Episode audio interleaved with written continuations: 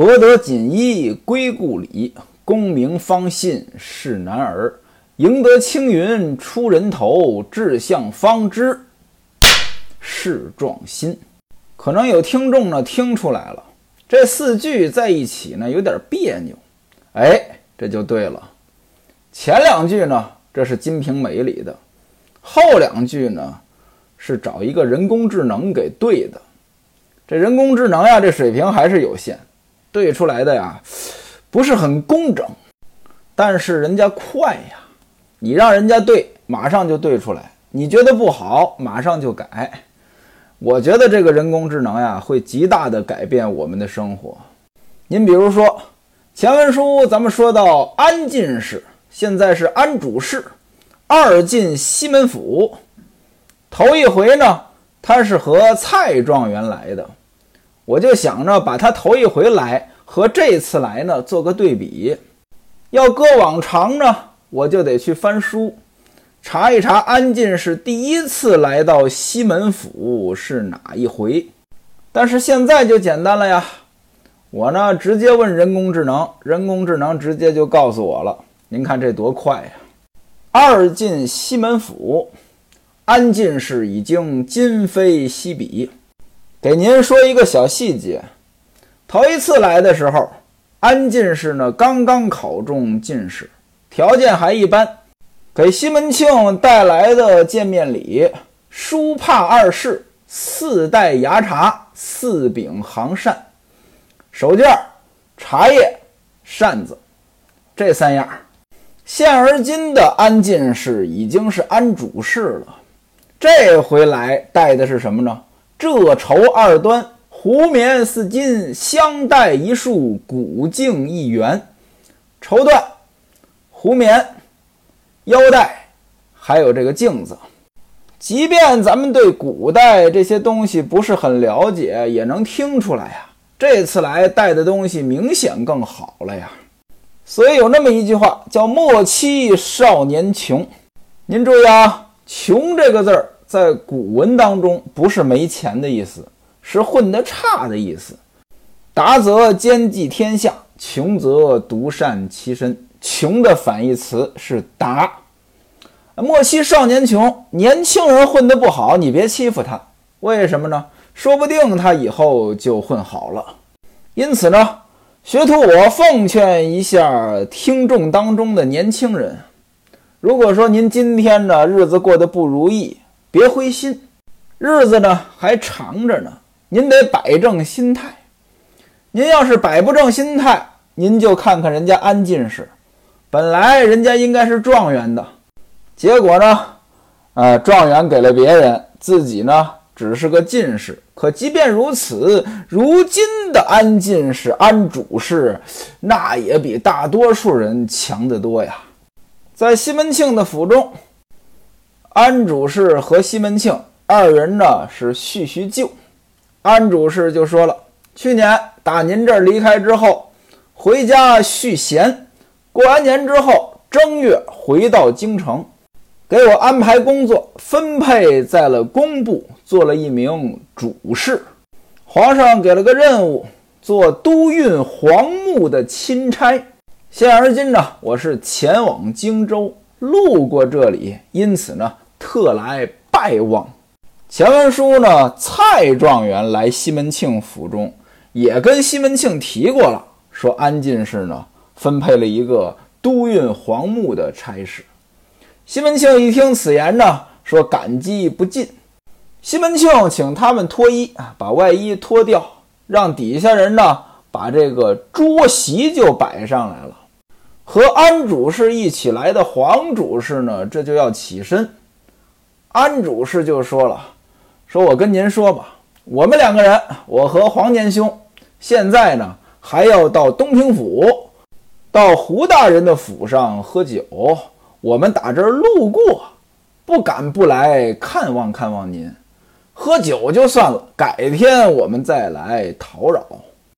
西门庆说：“到胡大人那里去，路途还远呀。就算二位大人不饿，你们手下人他也饿了呀。我怎么敢不准备一点吃的呢？简单吃顿饭，也算二位大人呢犒劳底下人，不由分说就吩咐了，先给底下人上。那底下人吃饭就没有几位大人吃饭这个排场了，就是吃盒饭。那位说了，那时候有盒饭吗？肯定没盒饭，但是呢，用的是攒盘。什么叫攒盘？就是拼盘儿，有点像咱们今天呢去食堂打菜，给您一个盘子，这盘子呢好几个格，每个格里呢可以打不同的菜。底下人就这么简单一些，几位大人还是在大厅之上呢摆上桌子慢慢喝。那当然了，菜肯定是很好了，因为要赶时间，所以呢就不按照这个流程来了，连菜带酒。带饭带汤就一块儿都上来了。西门庆呢，每人敬了三杯酒，酒呢就不喝了。为什么呢？人家还有事儿，不能喝太多。底下人呢也多多少少的喝一些。喝了那么一会儿，两位大人呢告辞起身。安主事跟西门庆说：“说改天呢，我做个小东。”什么叫小东啊？今天咱们都知道啊，请客又叫做东。小东呢，就是谦虚的说法，那意思呢，要请客。到哪儿请客呢？麻烦您呢，到我这位黄年兄，黄年兄就是那位黄主事，到黄年兄的同僚刘老太监的庄上一叙。不知道您有没有时间？各位您注意啊，提到了刘太监。这您就不陌生了。刘太监的前文书出现过，尤其有一回，西门庆那孩子西门官哥过满月，来道喜的人当中就有刘太监和薛太监，他们点歌点的很搞笑。哎，这刘太监，西门庆一听呢，说：“那您请客是赏我的脸，我肯定去。”说完话，把二人呢送出大门，二人是上轿而去。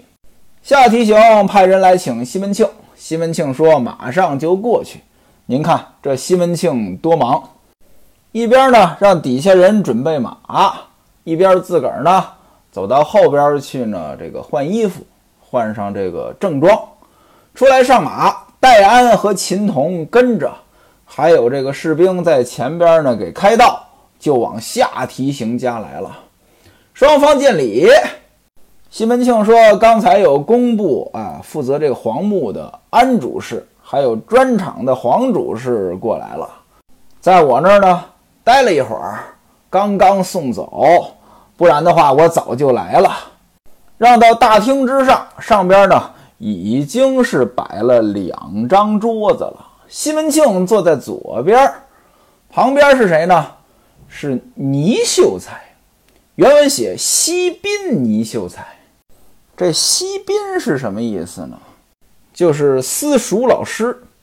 这私塾呢，不是说一个秀才开个小学校，大伙儿来上学，不是，是上门的那种教专管的，也就是家教。另外呢，也有门客的意思啊。这倪秀才聊天呗，西门庆就问说：“老先生尊号？”您注意啊，咱们前文书解释过，老先生不一定老，这是尊称。说您的号是什么？倪秀才说了，学生贱名倪鹏，字时远，号贵言。我现在呢在府学里上班，府学当地的公办学校。这夏老先生，也就是夏提刑，是我的老板啊，我在他家里面。设馆教书，教谁呢？教夏老先生的儿子。我呢，其实没什么本事，只不过呢，和夏老板呢关系不错，人家看得起我，才把我叫来聊天呗。这时候呢，有两个小优呢上来给大伙磕头，磕完头呢，弹唱饮酒。西门庆这边呢，咱们就不细说了。再说潘金莲。跟西门庆大战了一晚上，一直睡到中午才爬起来。这身上的精力呢还没恢复，也不起来洗漱，不出门，怕有人说他。什么叫怕有人说他呀？各位您想一想呀，这无精打采的，人家得怎么说呀？本来这种事儿呢，大伙儿就好议论，再加上潘金莲平时这人性也不好，估计着呢他也知道，所以呢干脆不出门。吴月娘让人请他吃饭呢，他也不去，就说身体不舒服。一直到下午才出门，来到后边。西门庆不在，吴月娘在听薛姑子给他讲佛法呢。在吴月娘的这个房中，在明间儿放着一张桌子，这是经桌，念经的。上边呢烧着香，薛姑子、王姑子两个人对坐，两个徒弟妙趣妙凤呢站在两边，就在那儿伺候这二位。观众就是一众女眷，吴大妗子呀、杨姑娘呀、李娇儿啊、孟玉楼啊，包括潘金莲、李瓶儿、孙雪娥、李桂姐，大伙儿都陪吴月娘在这儿听着。类似的场景呢，咱们前文书介绍过。其实呢，和听评书差不多，只不过呢，这是对口的，你一句我一句，有点像说相声。而且呢，有说有唱。其实今天说书的啊，他也很多是有说有唱的。您比如说单田芳先生，他是西河大鼓门的，这西河大鼓就是有说有唱，只不过呢，现在唱的不多了，给人感觉好像就是说书，其实不是。包括刘兰芳先生，东北大鼓门，这东北大鼓也是有说有唱的。两个人说书呢也正常。您比如说苏州评弹，它也是说书的一种，它就是两个人啊，连弹带说带唱。因此呢，说书有很多的形式。您比如说我吧，我在这儿说书，为什么一个人呢？因为我没朋友。我在这儿说书，为什么不唱呢？因为我唱了您就不听了。先是薛姑子开口说了一堆大道理。什么叫大道理？大道理呢，就是听着很有道理，但是没什么用。咱就不一句一句的解释了啊，稍微给您说说。盖闻电光一灭，石火难消；落花无反树之期，逝水绝归源之路。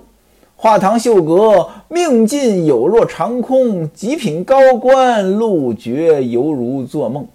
黄金白玉空为祸患之资，红粉青衣总是尘劳之费。妻奴无百载之欢，黑暗有千重之苦。一朝枕上命眼黄泉，青史扬虚假之名，黄土埋不坚之骨。田园百顷，其中被儿女争夺，领锦千香，死后无寸丝之分。青春未半而白发来侵，贺者才闻而吊者随至。苦苦苦，气化清风尘归土，点点轮回换不回，改头换面无变数。南无尽虚空变法界，过去未来佛法僧三宝，无上甚深微妙法，百千万劫劝遭遇。我今见闻得受持，愿解如来真实义。都是大道理啊，说了跟没说差不多。您比如说，青春未半而白发来侵，我感觉这说的是我，老早就有白头发了。贺者才闻而吊者随至，贺者道喜的，吊者吊唁的，形容人生太短。再比如说，黄土埋不坚之骨。这句话就是那句“那个小河才是你永久的家”。反正呢，薛姑子这一大段，大概的意思就是说，活着没什么意思啊，不如呢信佛法。我估计着啊，这现场应该是唱的，咱也没见过这场景，应该是唱的。他这都是对仗的呀。这薛姑子呢，相当于开个场，让大伙儿呢注意听。跟我说书说这个定场诗呢差不多，只不过呢有点长。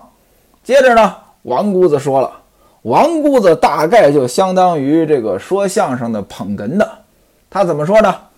说当年释迦牟尼佛啊，诸佛之祖，释教之主，释教就是佛教。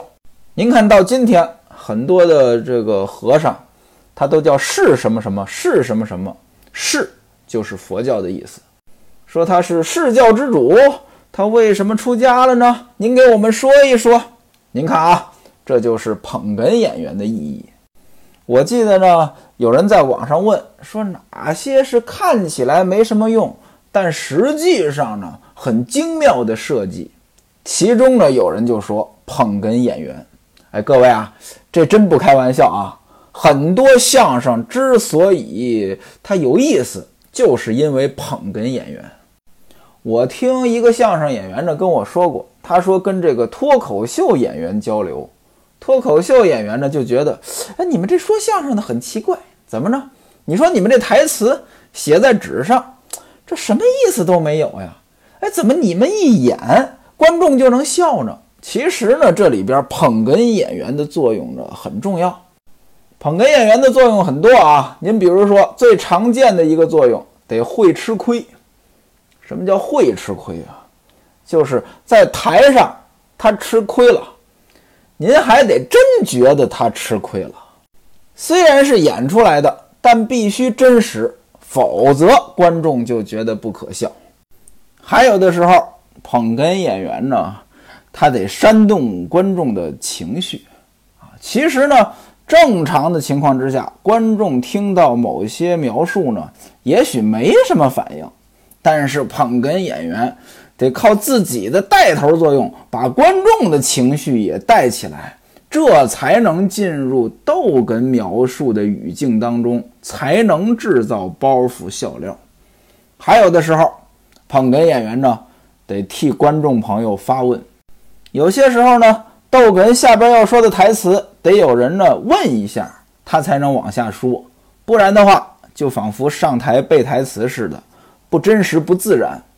但大多数时候，你不能让观众问呀，对吧？观众也未必知道到这个地方该问呀。捧哏演员替观众问，你比如说王姑子现在起的就是这个作用啊。释迦牟尼佛为什么出家？怎么出家的？你给我们说一说。这薛姑子呢就接着唱，唱了一段五供养，唱的头一句：释迦佛梵王子，梵两个木。底下加一个平凡的凡，这字儿读梵。古代印度有关的东西经常用这个字，比如说梵文。释迦牟尼佛，也就是如来佛，他本身呢是印度的一个王子，只不过呢这个王子啊，您千万别理解成咱们中国古代哪个皇上的儿子，不是那么回事啊。咱们中国呢政治很早熟。打秦始皇就统一中国了，打秦始皇起啊，整个中国就一直呢是统一或者奔着统一去的。有时候虽然是分裂的，但是呢，呃，都有人愿意起来呢把中国统一了。所以呢，咱们一提王子，那仿佛就是皇上的儿子，那了不得不得了了。其实皇上的儿子他不叫王子，叫皇子。那什么叫王子呢？啊，统一中国之前，周天子啊，周王的儿子才叫王子。后来呢，什么战国七雄呢，也都称王了啊，他们的儿子呢也叫王子了。就算是周天子的儿子，或者说这个战国七雄。啊，哪个诸侯国的儿子，那也了不得不得了呀，对吧？那权力地位呢，也都不小。但是您类比到如来佛这儿，那就不合适了。如来佛他叫乔达摩悉达多，什么时候出生的呢？公元前五百六十五年。这个年份呢不一定准确，推断出来的，也有其他的说法。按照公元前五百六十五年这个说法呢，他其实呢和我们国家的孔子啊差不多是同一时代的人。孔子是公元前五百五十一年出生，如来佛释迦牟尼佛他是释迦族，也就是说，这个释迦是他的种族，牟尼呢翻译过来大概呢，相当于是圣人、能人这个意思。所以呢，释迦牟尼就是释迦族的圣人。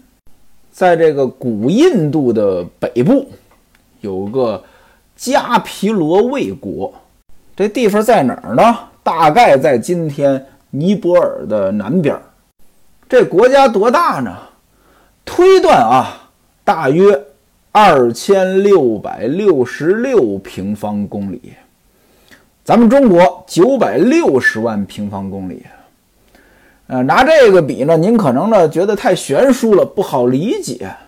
我给您举个例子，今天的杭州大概呢是一点七万平方公里，杭州一点七万，它那个两千多，各位您就比出来了。所以呢，与其说是个国家，不如说是个城市。因此呢，您千万别把这个释迦牟尼佛他的这个出身跟咱们古代这个王子呀、皇子呀类比起来，那完全不一样。包括咱们小时候看这个什么安徒生童话啊，老是王子和公主的故事，怎么老有王子和公主的故事呢？这也简单，当年在那个地方呀，遍地是小王国。遍地是王子和公主，和咱们中国的国情呢完全不一样。您要非说类比，安徒生童话里边的王子公主，大概就相当于咱们村长或者镇长的儿子女儿。这个释迦牟尼佛的这个地位，大概相当于咱们这儿呢这个市长的儿子。您再往大了说。也就相当于《三国演义》里边那个刘表的儿子，哎，这个水平。这是释迦牟尼佛的出身，也就是薛姑子唱的头一句，这个释迦佛范王子的这个意思。第二句，舍了江山雪山去，把江山舍了，到雪山上去修炼去了。哎，刚才有我这个铺垫。知道他这个王子呢，跟咱们的王子不一样意思，您就可以理解了。这舍了江山也没咱们想的那么夸张，大概相当于呢舍了家业。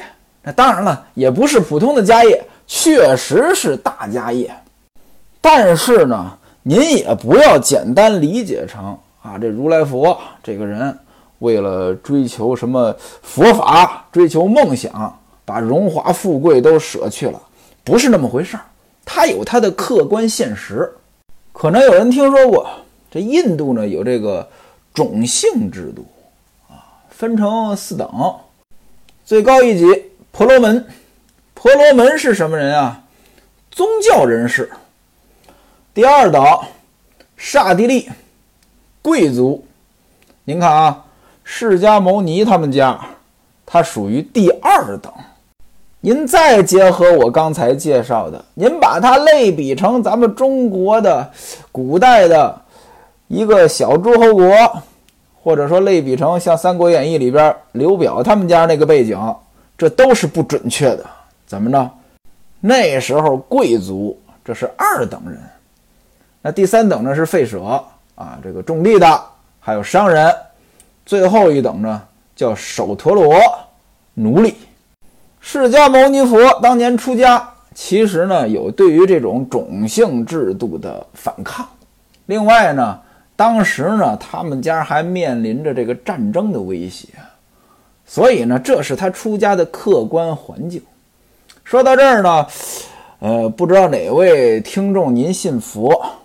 我说这句话呢，没有任何对佛祖的不敬，佛祖很伟大，很厉害啊。就即便面临着当时这些情况，他自己闯出来一条路，而且呢，后来成为一个大宗教，这肯定是功德无量。我之所以介绍清楚了呢，是想说呢，您分析任何的情况呢，都得到具体环境当中的，实事求是的理解，不然呢，就是你说你的，我说我的。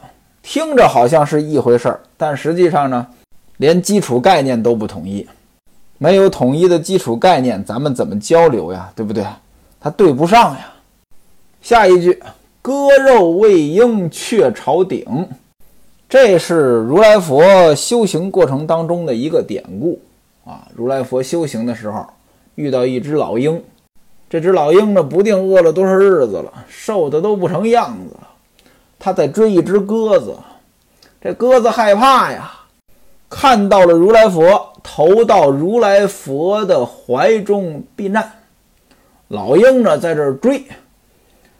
这老鹰呢，就质问如来佛说：“你为了救鸽子的命，难道你让我饿死吗？”“对呀，我也是一条生命呀。”那如来佛说：“那你需要什么？”他说了：“我吃肉啊。”如来佛呢，就把自己胳膊上的肉割下来给这鹰吃。但是老鹰有个要求，你割下来这个肉呀，必须跟这个鸽子它一边重。我不能吃亏，啊，这个要求呢也合理。这如来佛呢就割，结果没想到呢，不知道怎么回事，这个肉啊割下来呢轻，越割越轻。哎，你说我一个大活人，我身上这么多肉，还抵不上一只鸽子吗？结果呢，身上的肉都割没了，还是达不到鸽子的重量。老鹰说：“哎呀，你傻了吧？后悔了吧？”这如来佛说了：“我不后悔。其实呢，这老鹰呢是天地变的，他是来考验如来佛的修行的。薛姑子唱这一句呢，是指代如来佛的修行过程。修行完了，只修得九龙吐水混金身，才成南无大圣大觉释迦尊。各位，您看啊，如来佛怎么出家的？”人家千辛万苦，故事很精彩。结果呢，到薛姑子这儿，三言两语给唱完了。要照这么说书啊，我觉得薛姑子啊就没观众了，可能还不如我呢。这王姑子呢又说：“说这个既然听您把这个如来佛出家的故事讲了，还想问问观音菩萨是怎么修行的呀？他怎么这么大法力呀？”您给我们讲讲呗。薛姑子开口又要唱，此时突然间进来一人，大伙儿一看，那是捏呆呆，发愣。